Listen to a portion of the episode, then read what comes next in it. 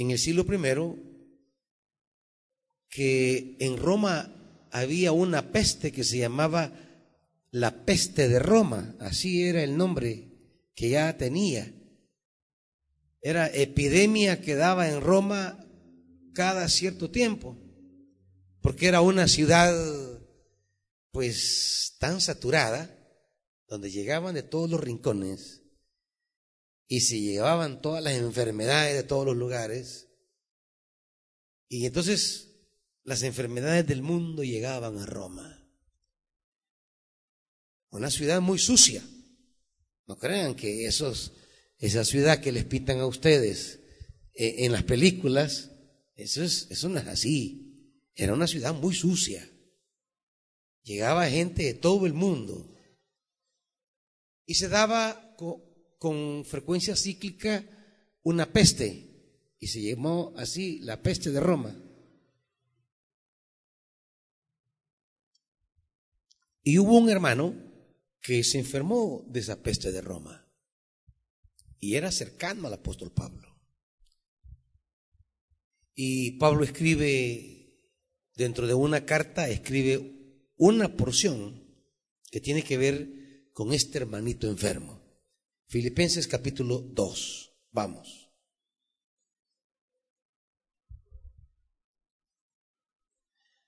¿Cómo el apóstol Pablo ve esta situación de la enfermedad,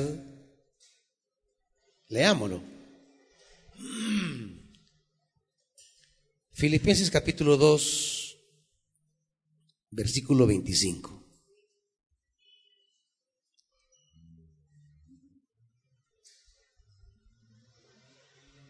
Dice la escritura, ahora bien, creo que es necesario enviarles de vuelta a Epafrodito, mi hermano, colaborador y compañero de lucha, a quien ustedes han enviado para atenderme en mis necesidades.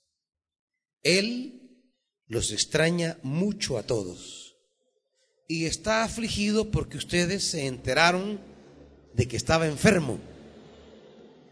En efecto, estuvo enfermo y al borde de la muerte.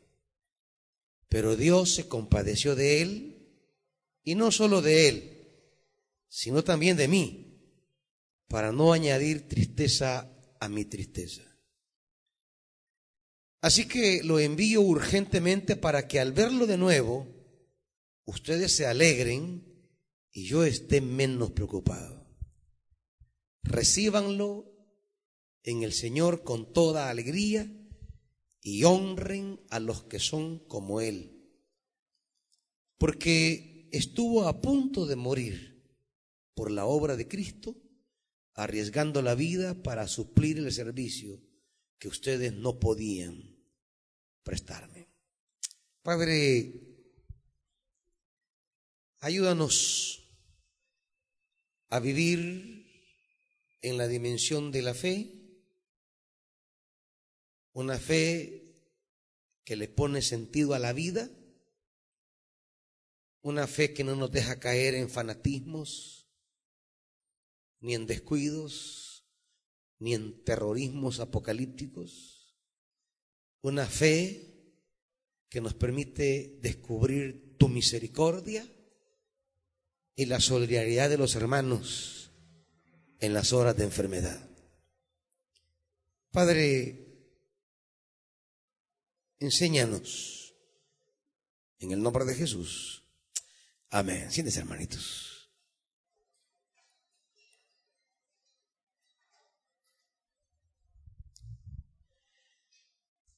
El único momento en toda la carta donde el apóstol Pablo deja de hablar del gozo y habla de tristeza es este. Es más, en toda la carta es la palabra clave, el gozo. Es el término que más se repite y es el llamado que Pablo más radicalmente hace a la iglesia. Gócense, gócense. Pero, ¿qué es el gozo? Y lo primerito que entendemos a partir de esta escritura que hemos leído es que el gozo no es la ausencia de tristeza. Fíjese bien, a veces pensamos nosotros que lo opuesto a la alegría es la tristeza. Son nuestros, nuestros antónimos. Pero no, es como, es como cuando pensamos cuál es el antónimo de la paz. La guerra, eso pensamos nosotros, pero no en la Biblia. En la Biblia, la paz no es lo opuesto a la guerra. Es más, la guerra, la guerra se ve en la Biblia como un instrumento divino para sus propósitos. Por eso la Biblia no, no pestañeará de llamar al Señor Yahvé varón de guerra. Porque en la Biblia lo opuesto a la paz no es la guerra. Lo opuesto a la paz es el caos. El caos. Ese caos de que habla Génesis. Ese, ese, la tierra desordenada, vacía y en oscuridad. Ese caos. Ese desorden. Y la paz es orden.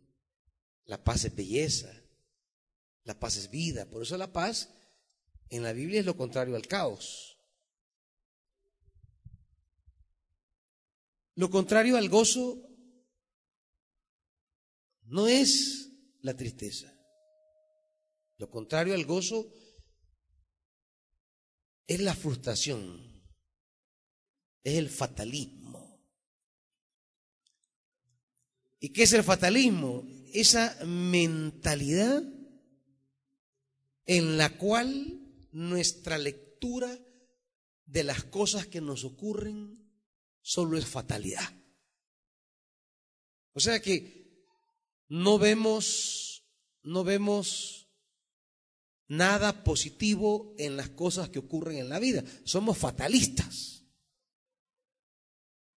La alegría es lo contrario a ese fatalismo, porque la alegría es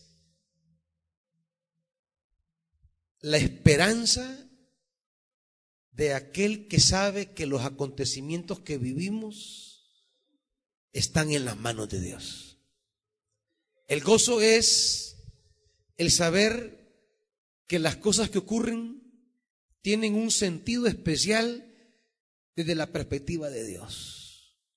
Pablo está en la cárcel, pero está lleno de gozo y convoca a la iglesia a que se gocen. Otra vez os digo, regocijados.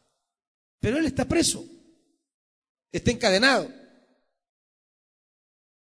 Pero la lectura que él hace de su situación personal de cárcel no es una lectura fatalista. Él descubre en la experiencia de la cárcel no solamente como una herramienta para predicar a gente que de otra manera no podría predicarles? Es decir, descubre una oportunidad de predicar a gente que nunca tendría la oportunidad de hacerlo si no estuviera en la cárcel. Él descubre que está en las manos del Padre, en las manos de Dios y que las cosas que Dios decida respecto a su vida siempre serán buenas para él. Dios nunca va a decidir nada dañino para nosotros. Descubre que sus penurias son la oportunidad que Dios le da a los hermanos para demostrar el amor. Sus crisis es regalo que Dios le da a la iglesia para ejercer su vocación de fraternidad. O sea, Pablo tiene una mentalidad no catastrófica, ni caótica, ni fatídica. Pablo ve en esto la mano de Dios que guía, que orienta, y al final él puede alegrarse y disfrutar porque el resultado final de esto está en las manos de Dios y en el amor de los hermanos. Y para Pablo el amor de Dios y el amor de los hermanos pues es altamente esperanzador y él se goza por eso. Él se goza. Claro, el gozo es la lectura que hago de mi realidad a largo plazo. Es decir, ¿cuál es el desenlace de esto? Y Pablo tiene una visión esperanzadora de todo aquello que a él le ocurre, aun si le llega la muerte. Ya lo dice el apóstol Pablo aquí en, uno, en Filipenses 1. Dice, versículo 21. Porque para mí, 1.21, el vivir es Cristo y el morir es ganancia. O sea, hasta el morir a Pablo le genera rentabilidad. Por eso se goza. ¿Saben cuál es el problema nuestro? En que hemos convertido nuestra existencia en un absoluto. El simple hecho de vivir lo hemos convertido en algo absoluto. El vivir lo hemos convertido en en la razón por la cual estamos aquí. Y eso nos hace nos hace ver con fatalidad las cosas contrarias a la vida, como la enfermedad. Y nos hace ver con fatalidad la misma muerte. Para Pablo y los primeros cristianos, la vida no era absoluta. Aún la vida misma, que es un don preciado, está al servicio de algo más que la vida. La vida está al servicio de los demás. La vida está al servicio de los planes de Dios. La vida está al servicio de los designios de Dios. Y esta es una primera lectura que tenemos que hacer de la vida. Porque el problema es que Occidente nos ha hecho creer, las naciones europeas y Norteamérica, que la vida es el, el, la razón final de existir, vivir, vivir. Y exaltamos la vida y la vida como, como, como lo último, como lo máximo, como lo supremo, la vida. Jesucristo nos va a enseñar, y con él los primeros cristianos, que si la vida es un regalo y un patrimonio divino, pero que la esencia de la vida al final está en que nuestra vida cumpla el propósito de Dios. Porque una vida que no está al servicio del, del, diseño divino es una vida que no vale la pena. Es una vida que no tiene sentido. La vida está al servicio de algo mayor que ella. ¿Y qué puede ser mayor que la vida? La vida de los demás, la vida de los otros. El propósito de Dios para la humanidad. ¿Y cómo pongo yo mi vida al servicio de eso? Eso es clave. Jesús nos enseña, mi vida yo la pongo, yo la pongo. No hay mayor amor que este que usted ponga la vida por su hermano. Y, esa es la razón de vivir. La vida en sí mismo no es el objetivo, porque eso nos puede llevar al egoísmo, que es lo que ocurre hoy día. Si no miren situaciones de emergencia como esta, a la gente no le importa lo demás. Yo voy, me apropio de todo esto y hay que ver con los demás que pasan. Por eso ponen rótulos de este producto solo puede llevar tres. ¿Por qué? Porque el egoísmo de la gente. El egoísmo. Lo que importa soy yo, mi vida, la de mi familia. Lo demás vean qué hacen. Entonces, eso, eso no es vivir realmente. Eso es existir.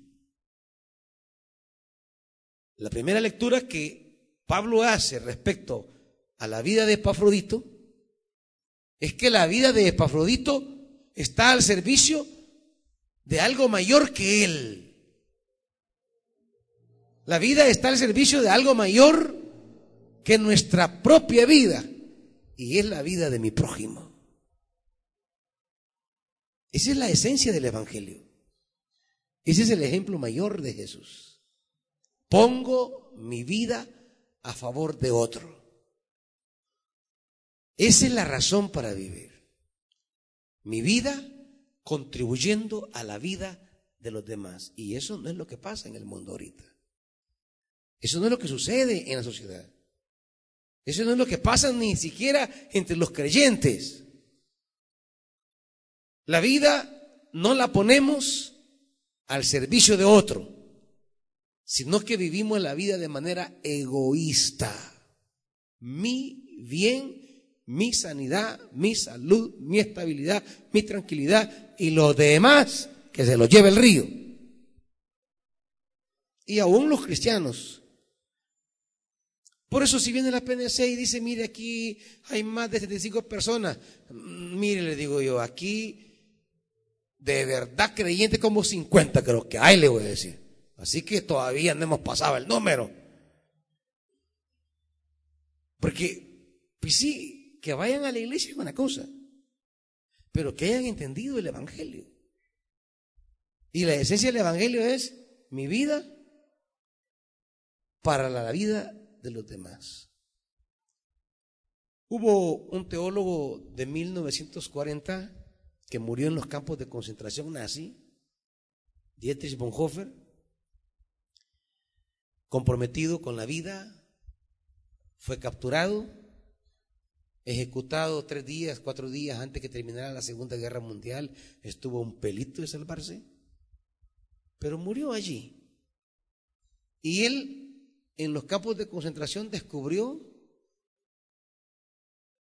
que Jesús, el de los evangelios, era un hombre, él así lo definió, un hombre para los demás, un hombre que vivió para los demás. Él no hablaba de Jesús como el Hijo de Dios, el unigénito, que en cosas abstractas, no, no, no, concretas. ¿Quién fue Jesús? Y él decía, Jesús fue un hombre que vivió para los demás. Era la esencia de su vida. Y entonces, cuando nuestra vida la ponemos al servicio de los demás, no es pérdida. Cuando vivimos para amar, para servir y para otro, y nos tocaría sacrificar la vida, no es pérdida, es ganancia, dice Pablo. Es ganancia. No he perdido, he ganado. Pero qué manera de ver la vida es esa, porque la sociedad nos ha enseñado a preservar mi vida aún a costa de los demás. Eso, no, eso nos ha metido. Sálvese quien pueda es el lema social. Sálvese quien pueda. Con que esté bien yo, es lo más importante. Crisis como estas revelan los pensamientos reales que hay en nosotros. Crisis como esta desnudan la realidad humana que somos. Enfermedades como estas revelan qué tanto hemos entendido el Evangelio. ¿Cuál es nuestra disposición para contribuir, para servir, para ayudar, para poner la vida en función de otros. Toda esa gente acaparadora revela la pobreza de vida que tienen. Revelan que lo que importan son ellos, Ellos, ellos y solo ellos. Pero bien, no tienen a Dios. Lo trágico es gente que dice que está en las iglesias, que va a las iglesias, pero que no hemos quebrado el egoísmo estructural que traemos. El Evangelio no ha sido capaz de quebrar esa idea de que lo que importa es que nosotros somos los que importamos y solo nosotros y los demás que vean qué hacen. El Evangelio viene para quebrar ese egoísmo y convertirnos en personas que estemos dispuestas a vivir para que otro viva. Y, ese es el misterio del Evangelio. Vivir para que otro viva. Eso no nos suena a nosotros muy familiar. Porque la mentalidad con la que nos han criado desde pequeño es, lo que importa es que yo esté bien, que salí bien, ese que se quede. Nosotros somos antisolidarios, muy egoístas. Y el Evangelio no ha logrado quebrar ese tipo de mentalidad en muchos que están en las iglesias. Si en este servicio que damos aún perdemos la vida, para el Evangelio eso es haber vivido la vida de manera plena. Si perdemos la vida porque otros vivan para el Evangelio, esa es la definición más sublime del amor, que es el verdadero propósito de la vida. Vivir para amar. Y no hay mayor amor que poner la vida por el hermano. Ese es el mensaje de Juan, de las cartas, romanos. Todo se resume en eso. La vida para amar. Si no amamos, la vida pierde sentido. Si no amamos la vida no tiene valor. Si no amamos no hay sentido de vivir. El Evangelio le viene a dar sentido a la vida porque nos pone al servicio de algo distinto de nosotros que es el hermano, la hermana, el prójimo. Y en horas como esta, donde cada quien salva su pellejo, los verdaderos evangélicos deberíamos ser fraternos, solidarios, que es lo que Pablo va a entender aquí. Por eso dice en el 30, Filipenses 2.30, porque estuvo a punto de morir por la obra de Cristo, arriesgando que la vida para suplir el servicio que ustedes no podían darme. Aquí hay una lectura clara acerca de la vida. Y repito, para Jesús, para Pablo, para Epafrodito, la vida no es un fin en sí misma. La vida no es un absoluto. La vida misma está al servicio de algo mayor que la vida.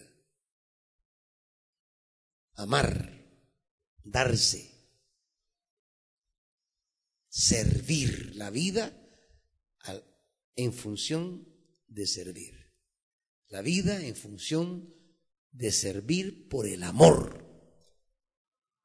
No es la vida en sí misma.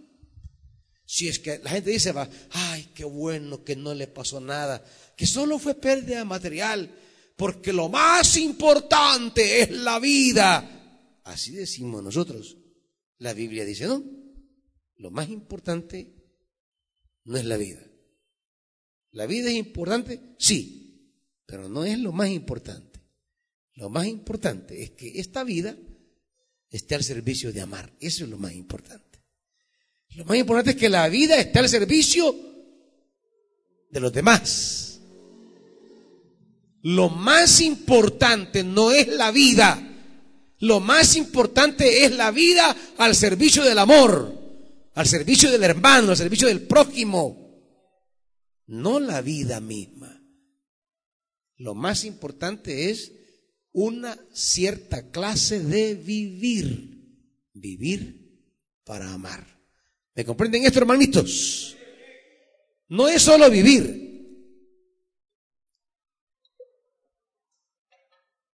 Es vivir para. No es la vida en sí misma, es la vida en función de. Epafrodito es eso. ¿Pudo morir? Sí, pudo morir. Ya vamos a ver que Dios mostró su misericordia. Pero ¿qué tal que no hubiera intervenido el Señor y Epafrodito hubiera muerto? ¿Acaso se había desperdiciado? No.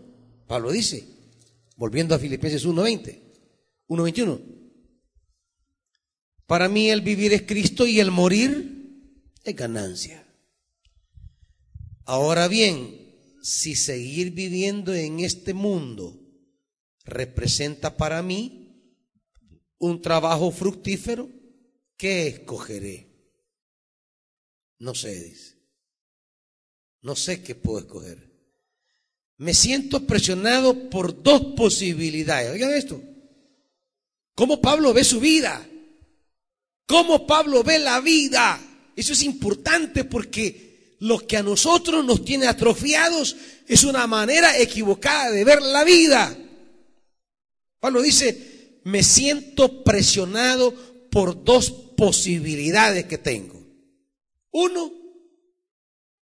yo deseo, dice que, partir y estar con Cristo, que es muchísimo mejor. Es una posibilidad. Estoy presionado por una posibilidad. Una posibilidad que hoy día poco se valora entre los creyentes. Pablo dice, deseo partir. Deseo partir y estar con Cristo. Es una posibilidad. Hoy poco se oye a los cristianos que tienen el deseo de partir. No, si aquí la gente quisiera vivir eternamente sin morirse, hallar, eh, eh, eh, hallar la fuente de la juventud. Y ahí andan probando cremas de Egipto, cremas de, de, de, Brasil, ahí andan probando aceites que vienen de Mesopotamia. No, mire, con esto que usted se ve, va, usted va a rejuvenecer esas adiós a las arrugas, usted va a revertir tu enfermedad. Y la gente no anda pensando en decir, quiero partir, no, se quiere quedar siempre aquí. Tenemos una idea equivocada de la vida. Por eso, la muerte causa terror y por eso muchos se aprovechan de esta hora para implementar terror, porque nos da pánico morir. Nos da pánico morir. Una contribución del Evangelio a la vida humana es quitar el miedo a la muerte. Debemos crecer en esto. Debemos crecer en esto. Porque el sistema que nos gobierna mentalmente, psicológicamente, ha convertido la vida en un fin en sí mismo. La vida que disfruta, que goza, que tiene placeres, que tiene todo lo que el mercado ofrece y todos queremos vivir para disfrutarlo todo. Y la muerte, un pánico, pánico. Debemos pensar en la muerte. Y debemos quitarle el miedo porque ya no tiene aguijón. Jesús se lo quitó. ¿Dónde está, oh muerte, tu victoria? ¿Dónde, oh sepulcro, tu aguijón? Ya no tiene. Pero los cristianos seguimos viendo la muerte con miedo como que es el peor de los males que es otro problema que tenemos. Decimos, lo peor es la muerte. No, hermanitos. Desde la lectura del Evangelio, lo peor no es la muerte. Lo peor es una vida que no cumple su propósito. Lo peor es una vida que no se vive para amar, para servir, para ser solidario con los demás, para amar al prójimo, para servir a los hermanos y hermanas. Eso es lo más trágico. La muerte no es lo más trágico, hermanito. La muerte ya fue vencida. Lo que no hemos vencido es el egoísmo. Lo que no hemos vencido es la falta de solidaridad, la falta de fraternidad, la falta de compañerismo. Lo que no hemos vencido es nuestro egoísmo estructural. Eso es lo que no hemos vencido. La muerte no es la mayor desgracia. La muerte ya no tiene poder sobre nosotros. La muerte ha sido vencida, ha sido derrotada. Por eso no nos debe causar desesperanza, ni la muerte misma. Porque sabemos que solo vamos a dormir. Solo vamos a dormir. Los cristianos inventaron el término cementerio, porque los paganos le llamaban el panteón, donde iban a enterrar a todos los muertos. Y en los pueblos todavía le llaman el panteón. Pero los cristianos le cambiaron nombre y le pusieron cementerio. Porque cementerio en griego significa dormitorio. Eso significa. Y el hermano, durmiendo. La hermana, durmiendo. Ellos no decían, ya se murió. No, no, durmiendo. Porque el que está dormido va a despertar. Que es la esperanza gloriosa. Cristo nos despertará. Eso, eso es una idea que viene del mismo Jesús. No duerme. Perdón, no está muerta, duerme. Hablando de la hija de Jairo. Y se burlaron de él como se burlaban de los cristianos y como se pueden burlar de la perspectiva de la vida y la muerte que tenemos. Situaciones como esta, lo primero que nos hacen a los evangélicos es realmente vivimos la idea de la vida y de la muerte que tiene la Biblia. ¿Realmente vemos la vida y la muerte como lo ve el Evangelio?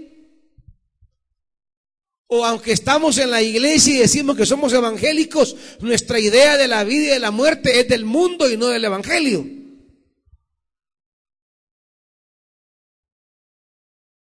Porque la mayor gloria en el evangelio es la vida que se vive para los demás. esa es la gloria.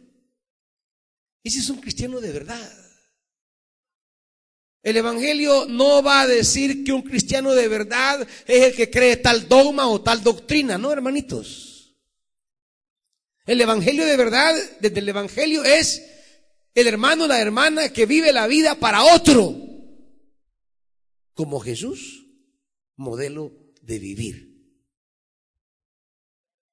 Jesús, modelo de vida. Pero modelo de vida no porque como dice la gente hoy va, mire, la gran pregunta que tenemos que hacernos es, ¿qué haría Jesús? Me preguntaron eso no sé dónde. Y yo les decía, sí, no. Sí tenemos que preguntar, que preguntarnos no tanto qué haría Jesús, sino que, qué hizo Jesús. Y a partir de lo que Jesús hizo, pensar ¿Cómo puedo yo obrar conforme a Jesús. Pero no es que Jesús sea un manual de moral. Hay muchas cosas que Jesús no nos puede ser modelo porque hay cosas en este mundo que Jesús ni las concibió, ni las vio, ni jamás las pensó. Más bien, el que se parece a Jesús es verdadero discípulo de Él. ¿Y en qué hemos de parecernos a Jesús? En que Él vivió para otros. Bueno, por eso estamos aquí, hermanitos. Por eso estamos aquí. Por eso le alabamos, le adoramos y le predicamos. Porque su vida fue para darnos vida. En su muerte tenemos vida. Entonces la muerte no resulta tan fatídica. Porque cuando la vivimos conforme al Evangelio, es portadora de vida. Cuando mataban a los cristianos y los asesinaban, decían los padres de la iglesia, la semilla de los cristianos, perdón, la sangre de los cristianos es semilla, semilla de salvación. Ellos no miraron la muerte de los cristianos como una gran tragedia, no, no. Ellos decían, esa muerte es semilla de esperanza, semilla de vida, semilla de salvación. ¿Por qué? Porque la idea que tenían de la muerte no era algo fatídico y trágico. La muerte ya no tenía el poder que el mundo le da a la muerte. Y nosotros somos víctimas de la idea de la muerte del mundo en lugar de ser portadores de una idea de muerte diferente. Pablo dice, yo quiero partir. Sigamos leyendo. Yo deseo partir y estar con Cristo, que es muchísimo mejor. Pero, pero, pero qué? ¿Cómo?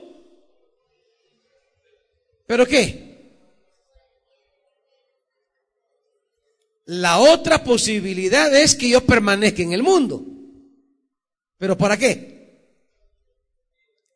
Para el bien de ustedes. Así de Pablo. O sea, la muerte es ganancia. Y si vivo, solo tiene sentido si vivo para el bien de ustedes. O sea, que si usted vive y su vida no le representa un bien a nadie, usted vive por gusto aplíquese eutanasia mejor, pues. O sea que si usted vive, y yo le pregunto,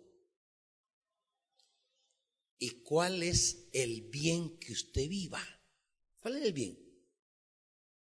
¿Cuál es el bien de su vida? El bien de ustedes, dice Pablo el bien de ustedes. Qué bien, qué bien es ese. ¿Cuál es el bien que yo hago? ¿En qué se beneficia mi prójimo que yo viva? ¿Cuál es el beneficio que yo doy a otros? Pregúntese eso, por favor, hermanito. ¿En qué se benefician sus vecinos que usted viva? ¿En qué se benefician los hermanos y hermanas que usted viva? ¿En qué se benefician las personas que le rodean? ¿Cuál es el bien de su vivir? ¿Me está viendo? ¿Cuál es el bien que recibe? Comencemos con el esposito, pues la esposita. Si a veces hay, hay, esposos y esposas que tener, ay, ojalá que se muriera este. Porque yo bien no recibo nada de este. Me sentiría como liberado, liberada. Por ahí empecemos. ¿Cuál es el bien que recibe su cónyuge? ¿Cuál es el bien que reciben sus hijos? ¿Reciben bien sus hijos? ¿O sus hijos dicen, la verdad es que tener papá me da igual? Tener mamá me da igual. Eh, quizás hasta mejor fuera no, no tenerlo. ¿Cuál es el bien?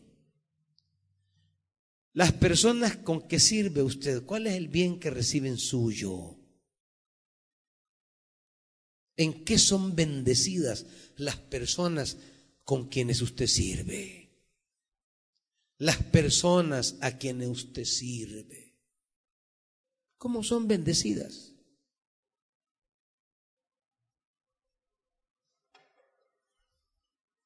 Qué vacío, qué acción ¿Qué práctica se perderá el día que usted se muera? Porque nadie más la hace.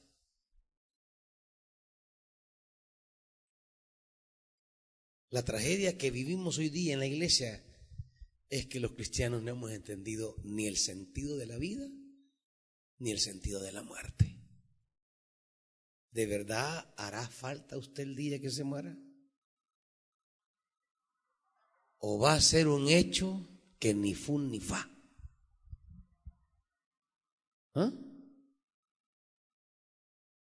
Habrá gentes, como dice Pablo, el Señor tuvo misericordia de no agregarme tristeza. Pero tristeza, ¿por qué? ¿Por qué Pablo va a tener tristeza en una carta de gozo la tristeza de perder gente tan útil, tan necesaria. La tristeza de perder gente tan noble. Cuando Pablo dice, Dios se compadeció de él, versículo 27, y no solo de él, sino también de mí para no añadir tristeza a mi tristeza. ¿Por qué? Porque dice el versículo 25, en la última dos líneas, Epafrodito a quien ustedes han enviado para qué? ¿Para qué? Para atenderme. Para atenderme atención al pastor, atención al apóstol. Enviaron a, para atenderme.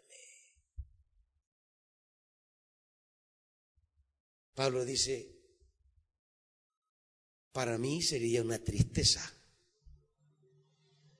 No porque le provoque la muerte, tristeza en sí, porque ella sabe que moría de ganancia. No, no, es la tristeza de ver morir a alguien que lo atiende. La tristeza de perder a alguien tan útil. ¿Quién me va a atender ahora? ¿Quién va a estar conmigo en mis necesidades? Atenderme en mis necesidades. Para Pablo será tristeza perder a alguien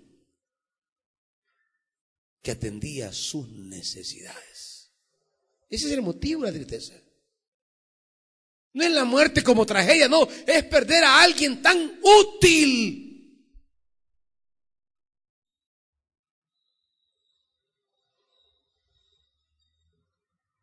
¿Y cuál es su utilidad? Su muerte sería lamentable para mí.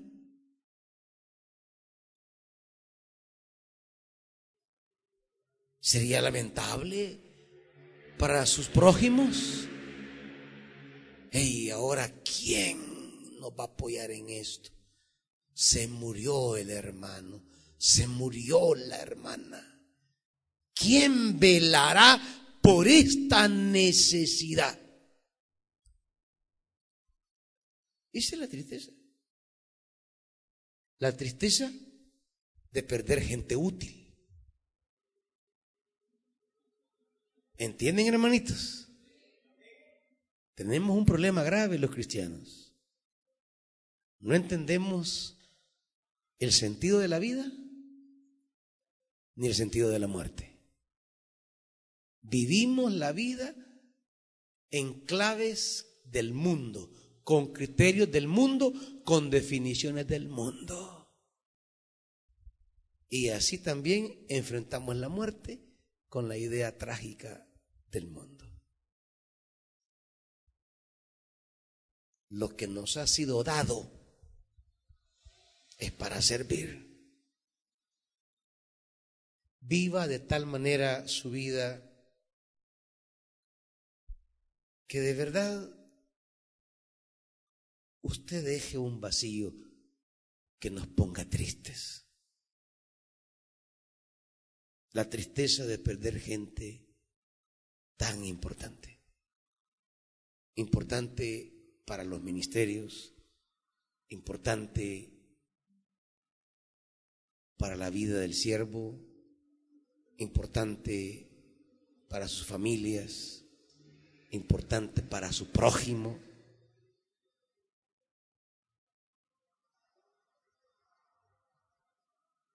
Cuando usted no esté, de verdad habrá tristeza, pero, pero de verdad no fingida, va. No, no, no, no la gente que está ahí toda triste, pero por dentro, ay, qué bueno, ya voy a estar en paz que se fue este. Y cuando llegan a dar el pésame, ¿verdad? Sí. Claro, es montaje nada más, pero por dentro está bien que se murió. Dice. No, tristeza real. ¿Estarán tristes o van a dar gracias a Dios? Qué bueno que se murió esta. O aquí en el ministerio amargar al mundo, a, medio mundo venía. Solo a meter cizaña venía esta, el serpiente. Qué bueno que se fue. Allá, que la enderece Cristo si es que llega allá, si es que se fue para allá. O vamos a llorar, no, hombre, esta hermanita, hey, ¿quién me va a ayudar ahora con esto? ¿Quién va a tomar con tanta dedicación lo que ella hacía? ¿Quién va a tomar con tanta entrega, con tanto cuidado? ¿Quién se va a preocupar? Es lo que Pablo dice atender mis necesidades.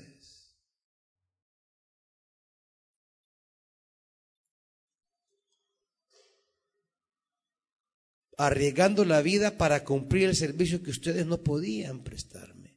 Él lo prestaba. Por eso dice, recíbanlo en el Señor con toda alegría y honren a los que son como Él. Honren a los que son como Él.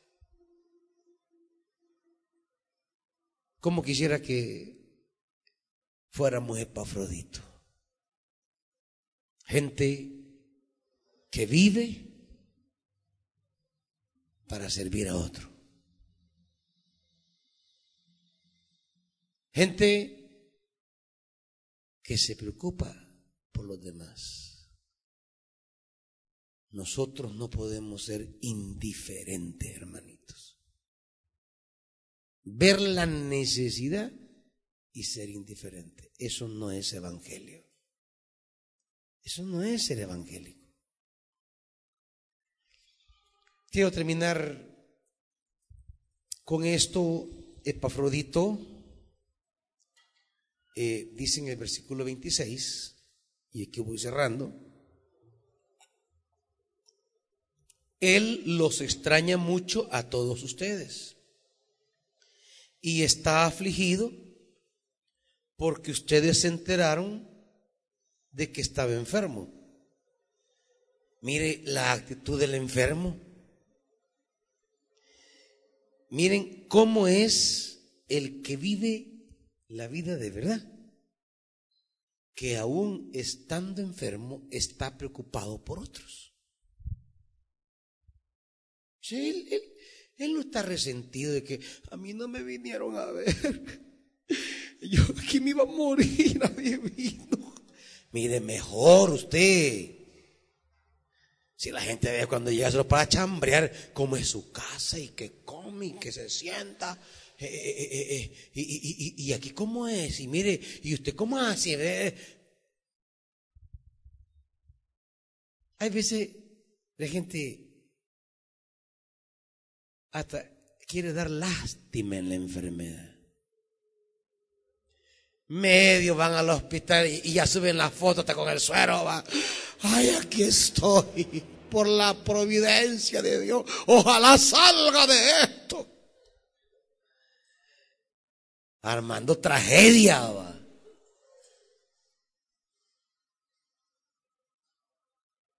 Y, y, a veces ni tienen nada, solo es el show. No, no.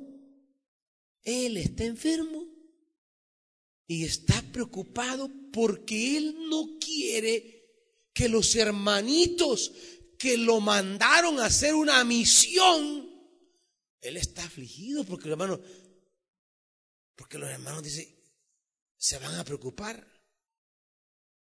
Y él dice, no, no se preocupen, yo estoy bien. O sea, su preocupación es que los que lo enviaron no estén preocupados, no estén afligidos, que Él ha cumplido la misión, que no les ha quedado mal, que el siervo Pablo está cuidado. No, no, no, no está diciéndole allá causando reclamos o lástima a los que los enviaron. Pero claro, ¿dónde nace todo? ¿Qué pienso yo de lo que es la vida? ¿Qué pienso de lo que es la muerte? No, él está afligido porque ustedes se enteraron que estaba enfermo. O sea, que el afligido no es aquellos. El afligido es Él. Porque Él no quiere que aquellos se preocupen por Él. No quiere que estén pendientes de creer que Él no ha cumplido la misión o que a ver qué ha pasado. No, tranquilos, no se preocupen. O sea, no, no, no quiere llamar la atención el enfermito, como muchos enfermitos aquí va. Media tonterita, Ay, aquí convaleciente, hermano. Ojalá se acuerden de mí. Oren, por favor. Y clamando ya como que, como que ya está para partir, va y nada tiene. Dramático, ¿qué es? Él está enfermo y está pensando en los demás. No está pensando en él. Está enfermo y dice, ay, ya se dio cuenta mis hermanos, el ministerio, hermanos, no se preocupen, yo estoy bien. O sea, mire el pensamiento de alguien que vive de acuerdo al Evangelio. Qué diferente a, a las mentalidades que nos gobiernan ahora.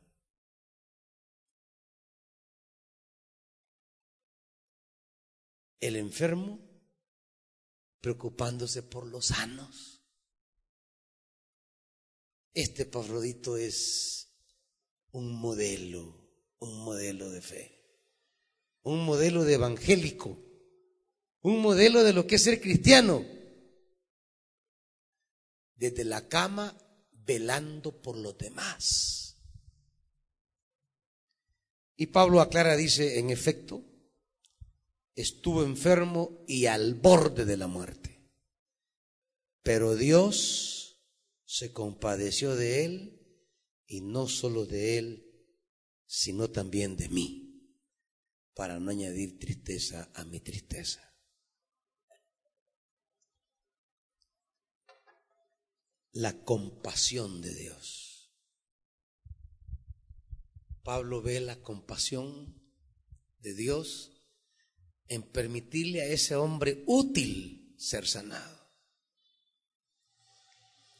No simplemente la sanidad, no, no, la sanidad de alguien que es clave en el servicio de los demás. Qué bonito que la gente ore por usted, pero porque le pida a Dios de verdad, Señor, levanta este hombre.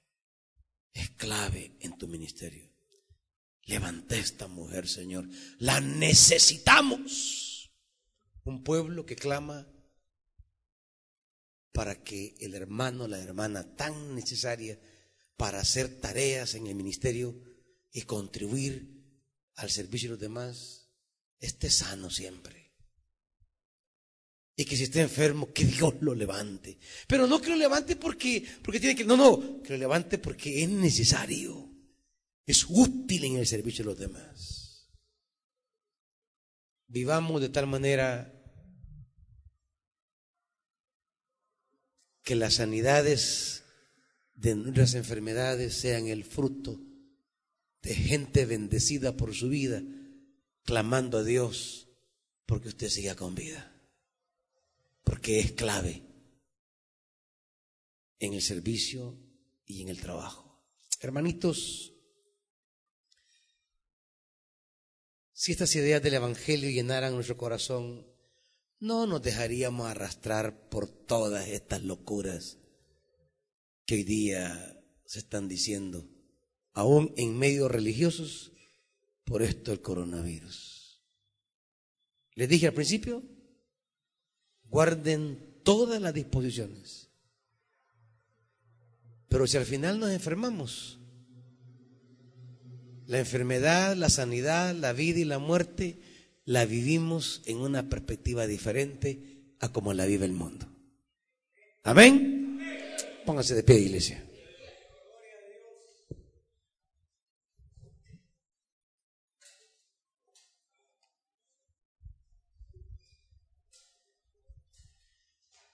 Dios, necesitamos más de ti para parecernos a ti.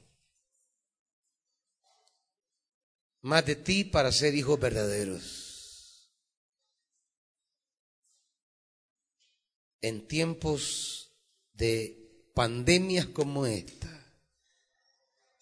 necesitamos hombres y mujeres que viven de acuerdo a los valores del reino de Dios y no de acuerdo a este mundo. Por eso tu palabra nos dice, no nos acomodemos a este mundo, sino seamos transformados por la renovación de la mente. Y necesitamos renovar nuestro entendimiento. Las ideas que rigen nuestros actos, las mentalidades que gobiernan nuestras decisiones. Vivir para servir. Morir como ganancia.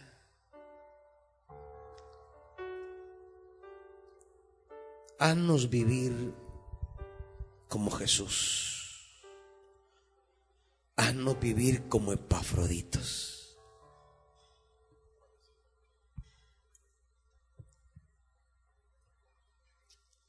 Que la única razón de vivir sea amar y servir.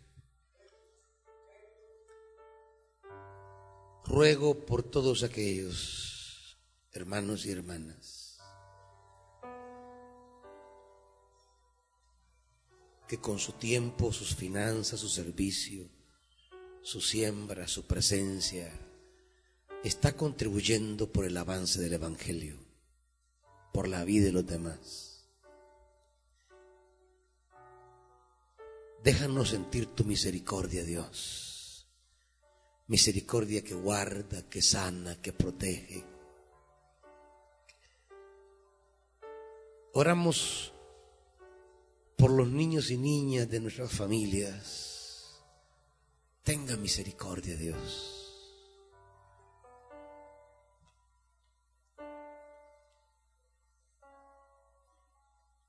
Por nuestros ancianos tenga misericordia. Misericordia de nuestros epafroditos, de nuestras epafroditas, aquellos que velan por las necesidades de la iglesia.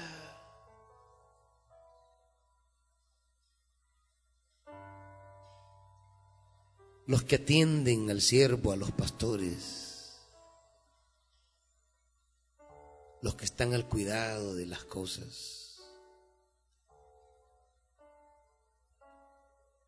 Aquellos que ponen lo que tú les has dado para ir a servir a otros, estén a donde estén.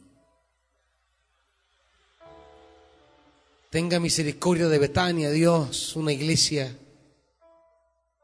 que quiere encarnar ese modelo de vida del Evangelio, vivir para otros.